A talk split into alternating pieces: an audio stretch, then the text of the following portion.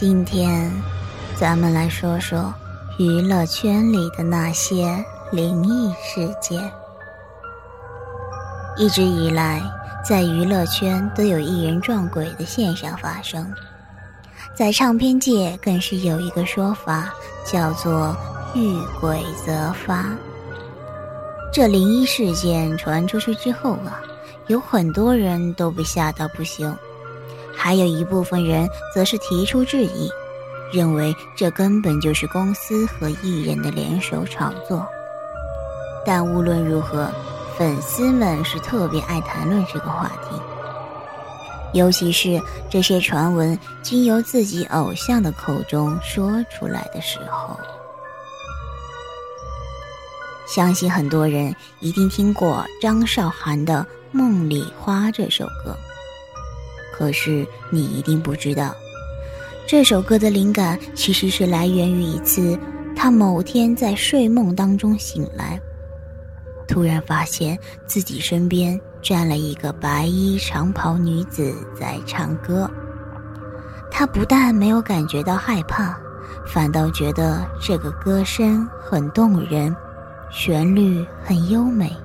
所以他赶紧拿笔把旋律记了下来，就这样产生的这首歌《梦里花》。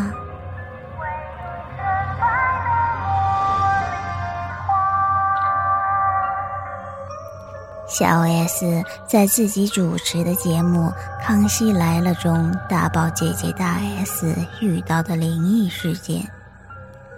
当日，大 S 和小 S 一同回家坐电梯。大 S 说：“看到电梯来了，前面有个男子已经上了电梯。”于是大 S 喊了声：“先生，请等一下。”结果那个男子没有理会，继续进电梯。于是大 S 跑到电梯口继续大喊，可是电梯门已经关了。大 S 摁开门，结果小 S 一看，里面根本没人。小 S 还质问姐姐：“里面根本没人，你干嘛喊先生等一下？”这着实让人头皮发毛。好了，接下来让我们听听某些明星讲述的自己所经历的。恐怖灵异故事。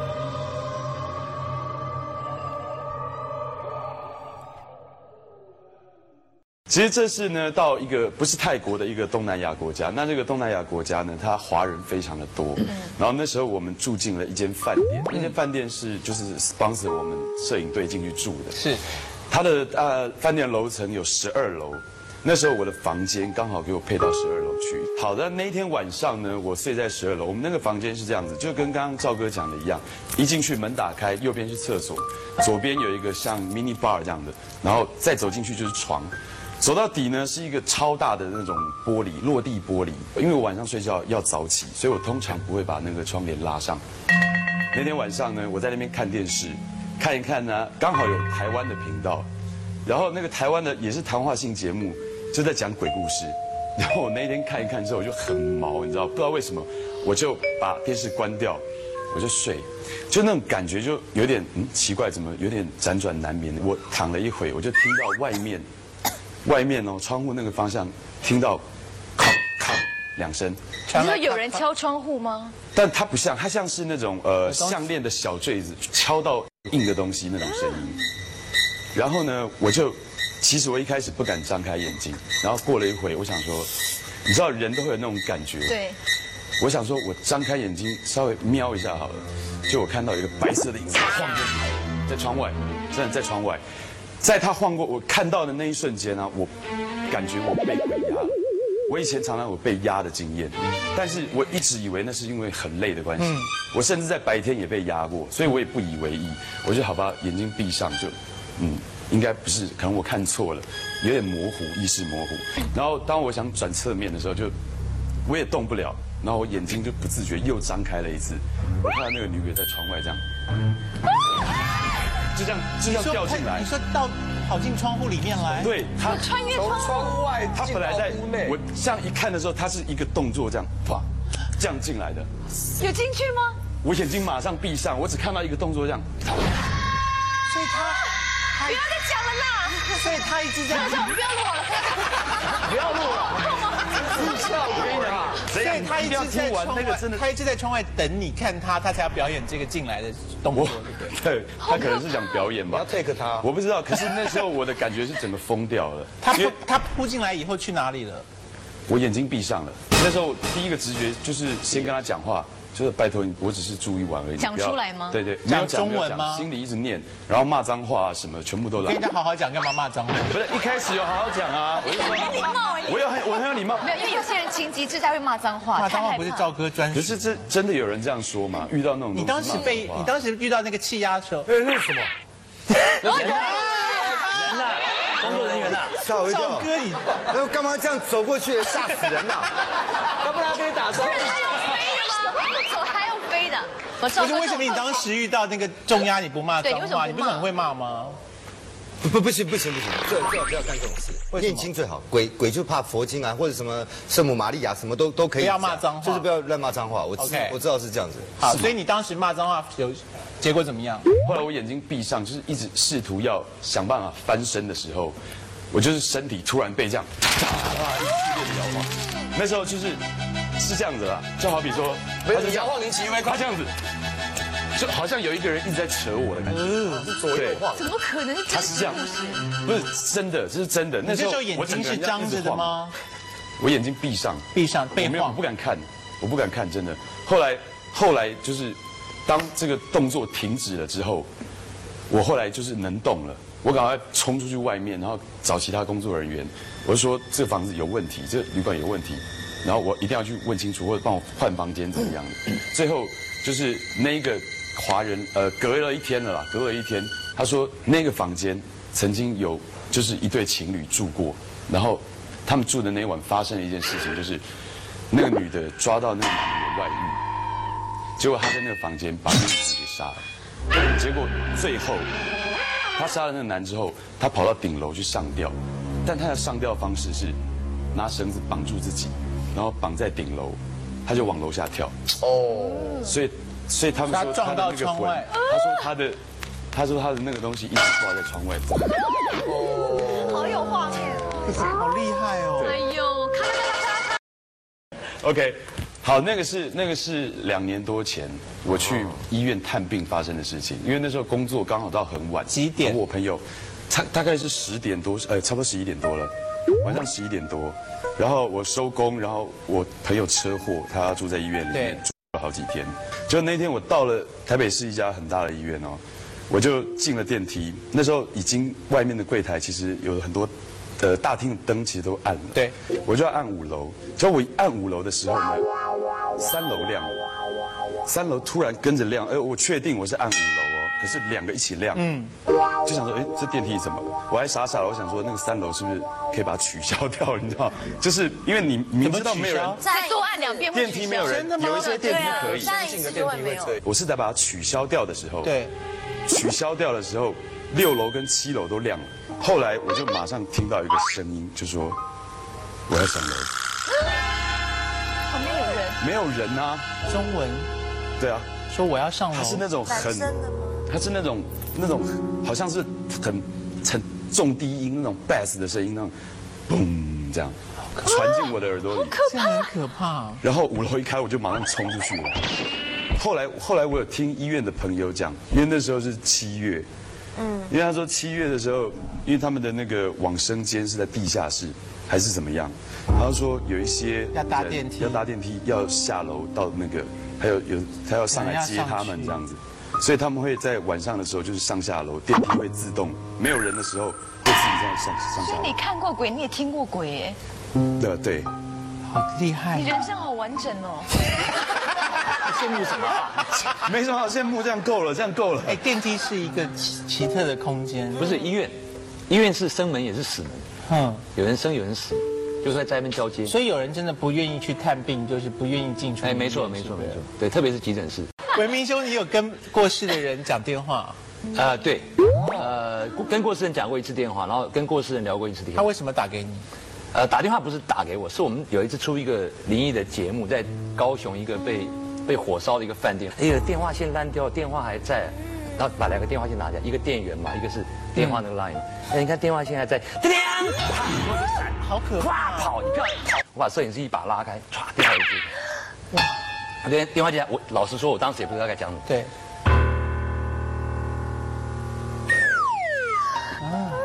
喂，你帮我找杨小姐。我我愣了，你知道吗？你你是你是你是哪位？我姓陈，我我死在这个房间里，想那么明白，麻烦你跟杨小姐说，我对不起她，我喝太多酒，所以常常没有照顾家。如果有下一辈子，我会好好当她的丈夫。然后我说，我听到这边我就比较比较能够好可怜哦对，我就比较能够平静。我说，那你那你可以给我电话吗？对他就真的我给了我一行动电话，真的假的零九三三的开头，因为我就叫我就叫工作人员抄铃声，抄抄完，然后他他讲完说谢谢，就没声音了。打给杨我就打打看，打打看，当时是凌晨三点多，啊，凌晨三点多，然后我就打手机，我就把那个事情把这个内容跟他讲，对。他讲完这女人就开始哭，对，讲完就开始哭，然后我就问他，我说那我说怎么回事啊？他说没有了，他他说他先生就是酗酒，嗯。就酗酒，然后在家也不是打老婆就是打小孩，有一次就然后常常喝了酒就不回家，几天不回家都有可能。他说他那天就是喝了酒，然后没有回家，被朋友扛到那家饭店去睡，后来火灾他就烧死。有有喜有悲耶。对呀，因为就也有一点教育在里面啊。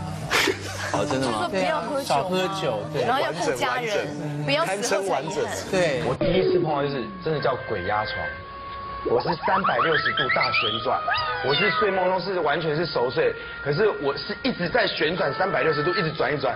我觉得比较害怕的是，我眼睛闭着，但我可以看到周遭所有的东西，跟包括郭世人我也可以看到。旋转吗？旋转，然后我眼睛可以穿透我的枕头，看到我的佛经，还看到床底下的那个地毯。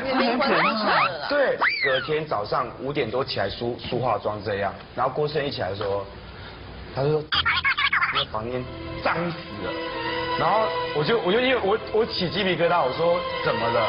他说我昨天晚上被转，没有他说你的床的角落那边的站了一个穿红色的衣服，一直在看着我们两个。我弟弟以前碰到类似那种水鬼，是在我们小时候。那那时候他大概七岁，我八岁吧。他跟着我三个姐姐，我们四个，然后跟邻居的小朋友全部都在后面的农地那边玩。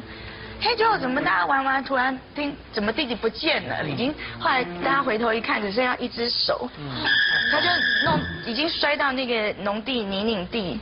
怎么？然后我们开开始一直很慌张，在那边呼叫呼叫呼叫，然后就突来了两三个大人，然后找到一只很长的竹竿，赶快塞去那个中间给他，叫我弟弟赶快抓着。他就在那边又在挣扎，但奇怪，他起来了以后就突然会这样咻又掉下去那种。因为我们那时候年纪还小，我们就就想说，怎么那时候也不懂，完全就是不懂，只觉得说为什么我弟弟扯他？大家把合力，他起来了，就这样全身这样都泥巴，然后全部都泥巴，开始吐。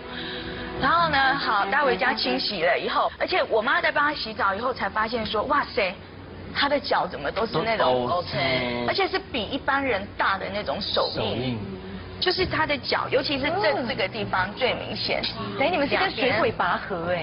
对他，而且后来才问我弟，我弟就是已经被吓到了吧，后来他才讲说我没有办法，就有人在下面拉我啊。真的就是那种大白天见鬼。还记得电视剧《小鱼儿与花无缺》里那个清新可爱的小仙女白雪吗？自从零六年凭空消失之后，就再也没有出现了。小仙女白雪失踪之谜，要从何润东作为嘉宾的某期《康熙来了》说起。何润东讲到，他在内地一个影视城拍戏时，同一个剧组的某位女明星中邪的事情。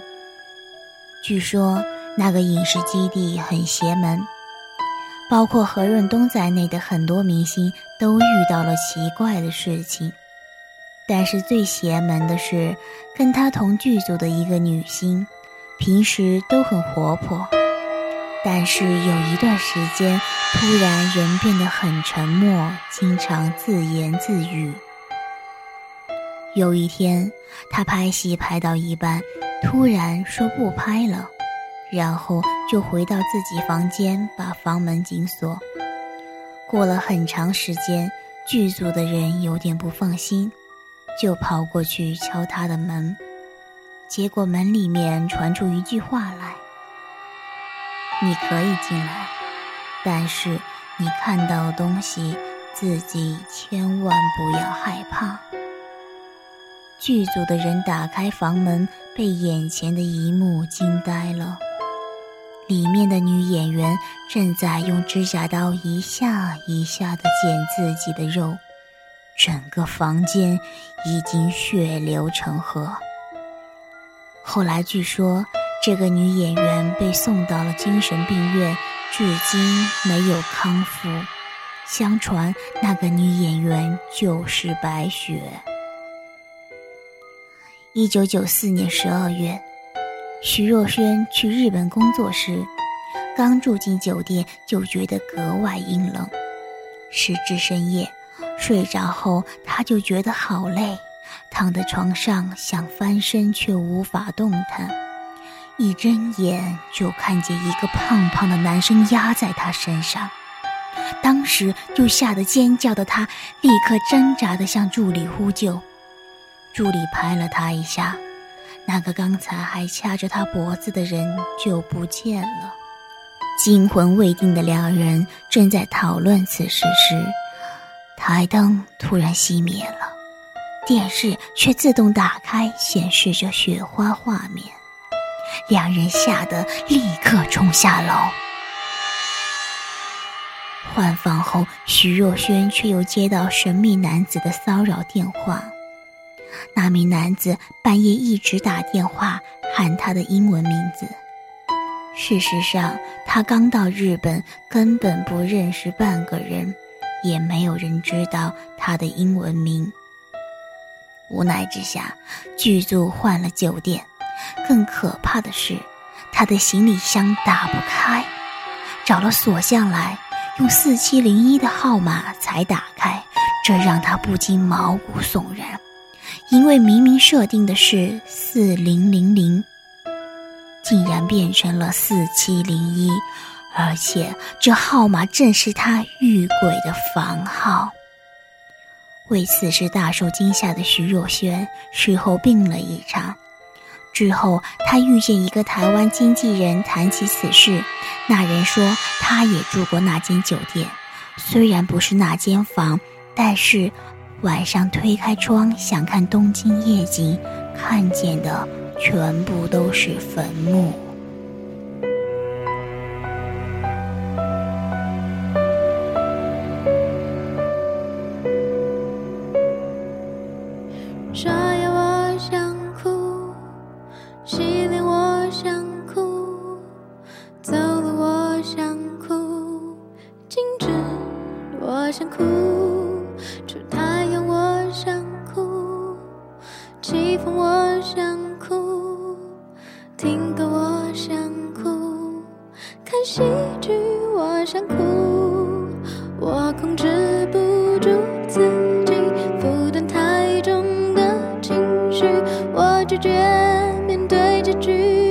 걱정